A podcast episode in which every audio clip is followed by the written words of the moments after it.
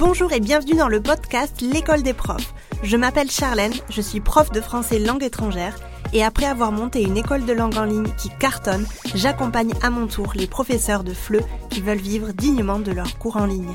C'est parti pour l'épisode de la semaine.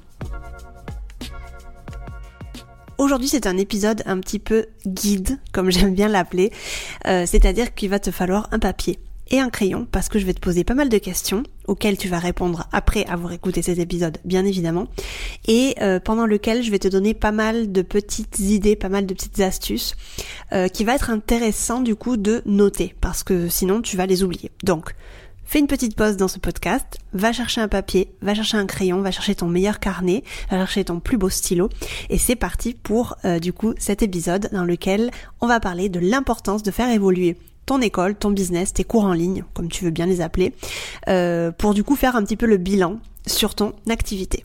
Donc comme je viens de le dire, en tout premier lieu, on va faire le bilan d'abord sur ton activité parce que avant de faire évoluer quoi que ce soit, il faut d'abord que tu saches où tu en es pas seulement dans tes ressentis, mais aussi dans tes statistiques, car celles-ci ne mentent jamais, et il est indispensable que tu y jettes un coup d'œil régulièrement. C'est quelque chose que je, que je ne faisais absolument pas au début parce que j'ai une phobie, j'ai une peur, j'ai une aversion totale pour les chiffres.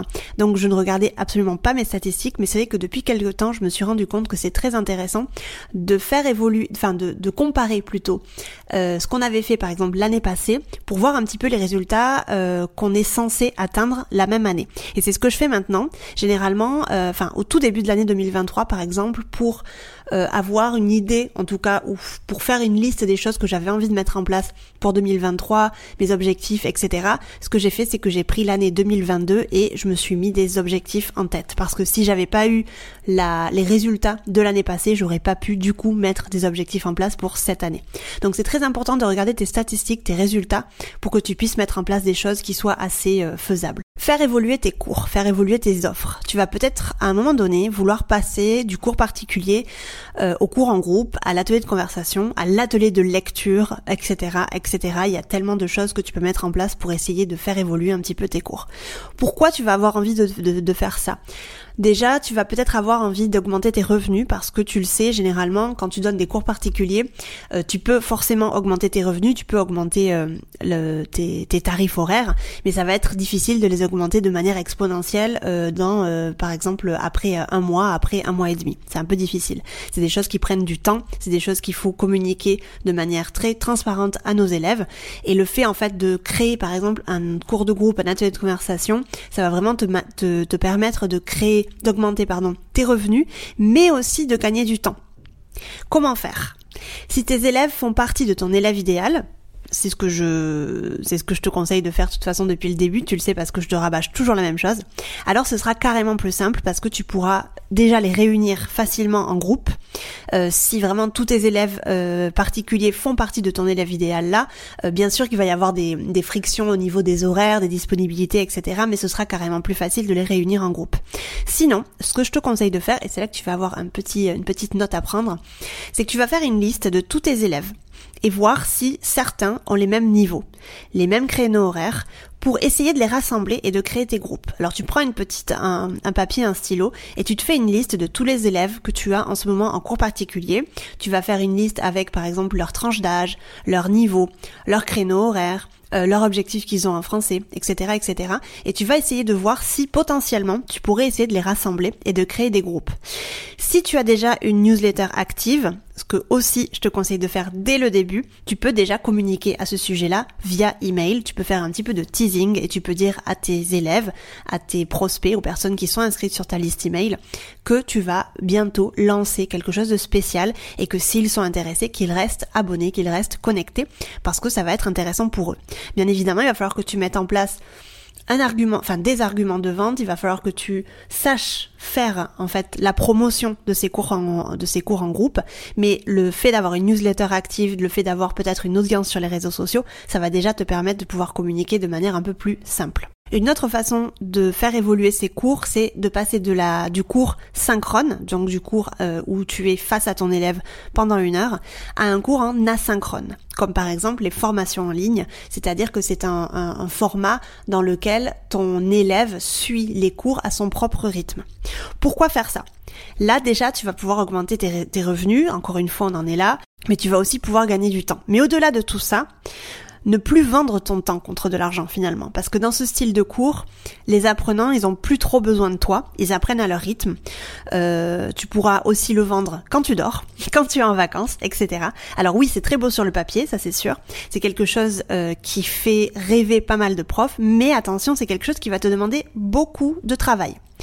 Si tu es prêt à travailler dur, let's go. Mais si au contraire tu n'es pas encore prête, tu n'es pas encore prêt pour euh, te lancer dans les formations asynchrones, les formations en ligne, ne le fais pas. Pose-toi d'abord les bonnes questions. Première question, quel style de formation en ligne est-ce que tu voudrais proposer? Est-ce que tu préférerais proposer une formation totalement asynchrone dans laquelle tu n'as pas besoin d'être là face à tes élèves devant ton ordinateur? Ou est-ce que tu préférerais plutôt avoir une formation euh, hybride dans laquelle tu as cette partie asynchrone, mais aussi avec des cours par exemple plusieurs fois par mois? Il y a aussi euh, la possibilité de faire des petites formations de quelques heures pour atteindre un, un, objectif. Donc ça, ce sera des petits produits que tu vendras pas hyper cher, mais que tu pourras dupliquer à l'infini. Par exemple, un petit produit, ce serait savoir comment, enfin, enseigner comment rédiger son CV en français. Euh, rédiger son CV en français, tu vas pouvoir le faire, tu vas pouvoir l'enseigner dans une petite formation de quelques heures avec des ressources, etc. Euh, c'est pas une grosse, grosse, grosse formation dans laquelle tu as besoin de donner de toi et dans laquelle tu as besoin de te connecter à une heure précise, tu vois. C'est un petit produit dans lequel tu vas vendre un objectif, tu vas vendre euh, la possibilité de faire quelque chose en totale autonomie. Ou alors, est-ce que tu veux plutôt faire une grosse formation d'accompagnement et là, du coup, sur plusieurs mois, qu'elle soit hybride, asynchrone ou synchrone. Euh, en général, c'est des formations hybrides qui se prêtent plus à ce, à ce format-là, à ce format-là.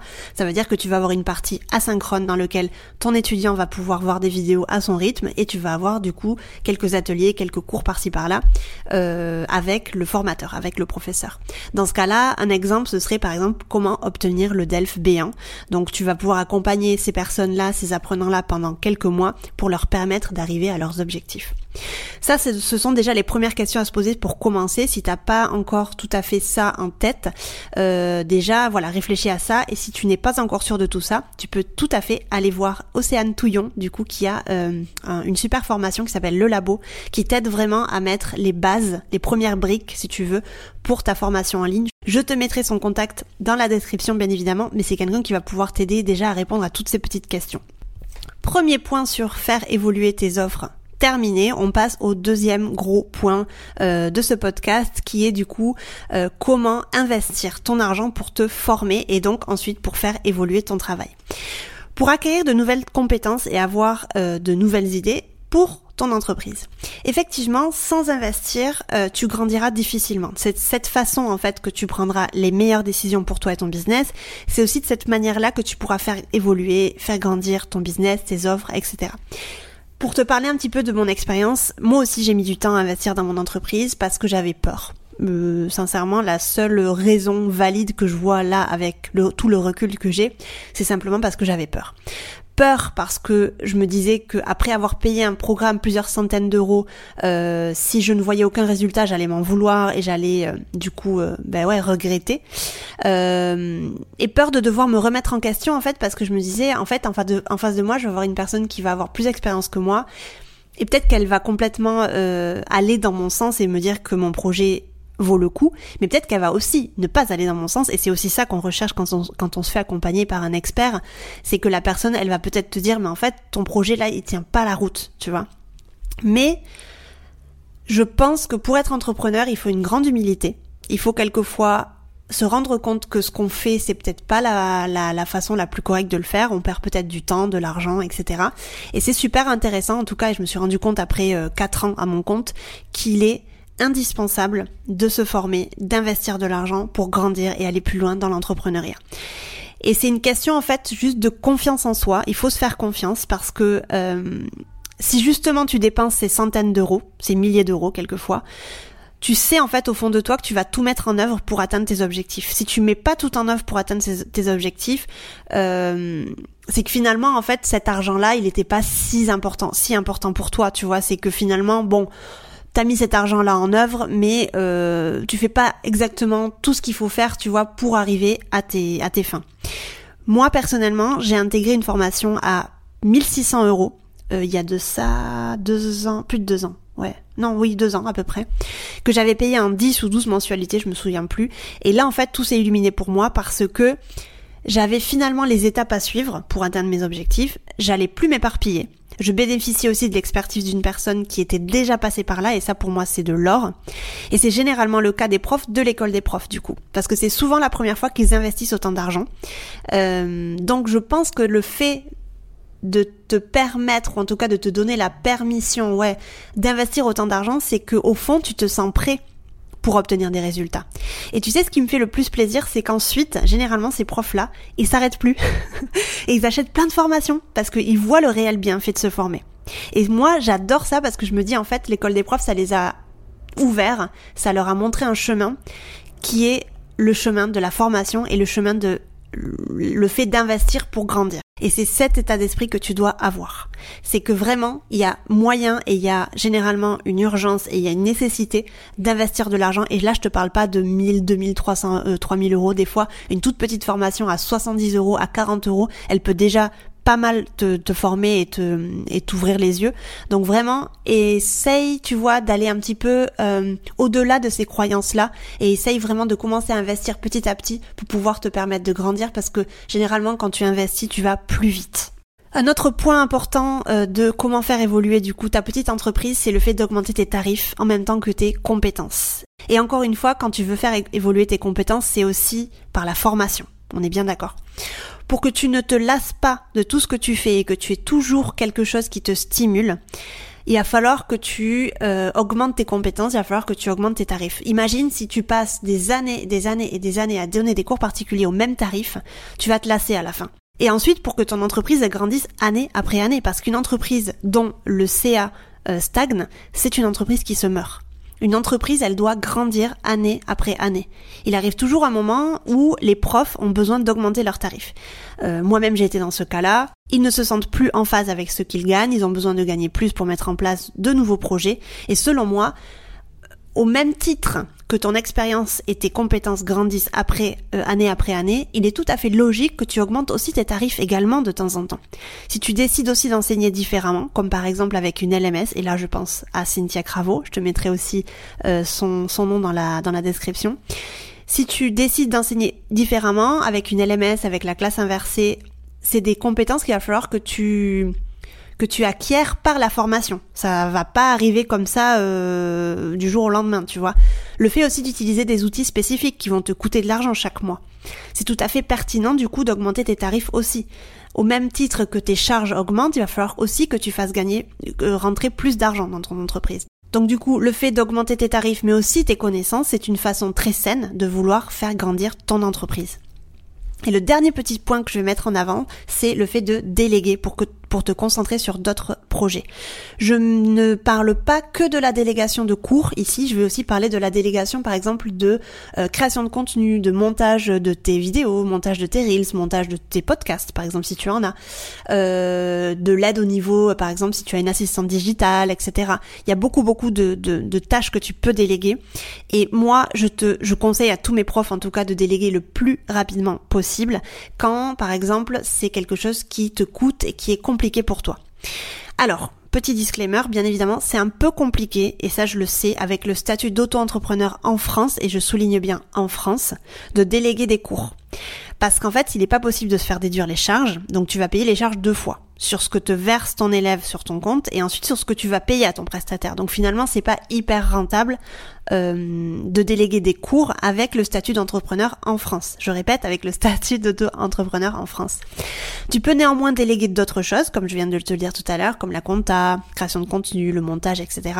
Mais encore une fois, si tu es auto-entrepreneur en France, tu ne pourras pas faire rentrer ces, ces factures-là euh, dans tes charges. Donc c'est vrai que c'est un peu moins intéressant. Il y a des petites choses que tu peux mettre en place pour du coup euh, que ce ne soit pas aussi pénalisant que ça. Mais comme je m'adresse à des professeurs indépendants du monde entier et euh, je dirais que la, la, la, moitié des professeurs que j'accompagne sont des, des expatriés. Je te parle de mon expérience personnelle avec le statut d'auto-entrepreneur en Espagne. Il est extrêmement facile de déléguer des cours parce que ce n'est pas comme en France, on peut se faire déduire les charges dès le premier jour. Donc en fait, toutes les charges que moi j'ai depuis que je suis auto-entrepreneur en Espagne, euh, il y a ben, il y a quatre ans de ça, je me le fais euh, déduire de mes charges. Donc du coup, toutes les factures que je reçois de mes prestataires, euh, tout ce que je paye en tant que hum, comme les programmes en ligne, toutes les tous les achats que je dois faire en relation avec mon activité, je les mets en charge. Et donc en fait ce que je fais c'est que je ne je ne déclare que mon bénéfice. Je ne paye des impôts que sur mon bénéfice. Je ne paye pas d'impôts sur mon chiffre d'affaires.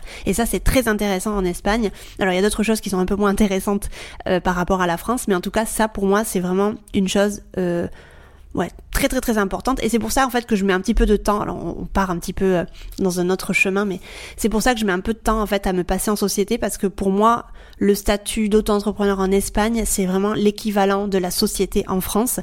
Euh, si tu passes si tu fais un changement de statut en France et si tu passes en, en, en société tu vas pouvoir te faire déduire toutes les charges. Donc c'est pour ça que si tu as le statut d'auto-entrepreneur en France ça va être difficile de déléguer des cours mais tu vas pouvoir déléguer autre chose voilà pour cet épisode, j'espère qu'il t'a été utile. Euh, pour moi, c'était très important de te montrer à quel point c'était euh, urgent et nécessaire de faire évoluer ton école, mais vraiment dès la première année. C'est quelque chose qu'il faut vraiment que tu aies en tête. Ne te repose jamais sur tes lauriers parce que comme je viens de te le dire, une entreprise qui ne qui ne grandit pas, une entreprise qui stagne, c'est une entreprise qui ne fonctionne pas.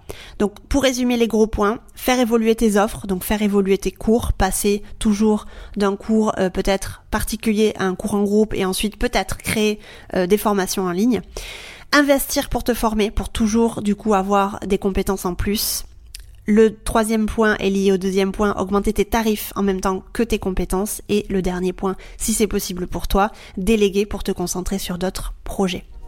Et puis si tu veux aller plus loin, je t'invite à télécharger mon e-book gratuit sur 5 étapes pour vivre dignement de tes cours de FLE en ligne et doubler ton chiffre d'affaires. Tu trouveras le lien dans la description de cet épisode. N'hésite pas à partager ce podcast, le noter sur ta plateforme d'écoute préférée. Je te remercie de m'avoir écouté jusqu'ici et je te dis à la semaine prochaine pour un nouvel épisode. Ciao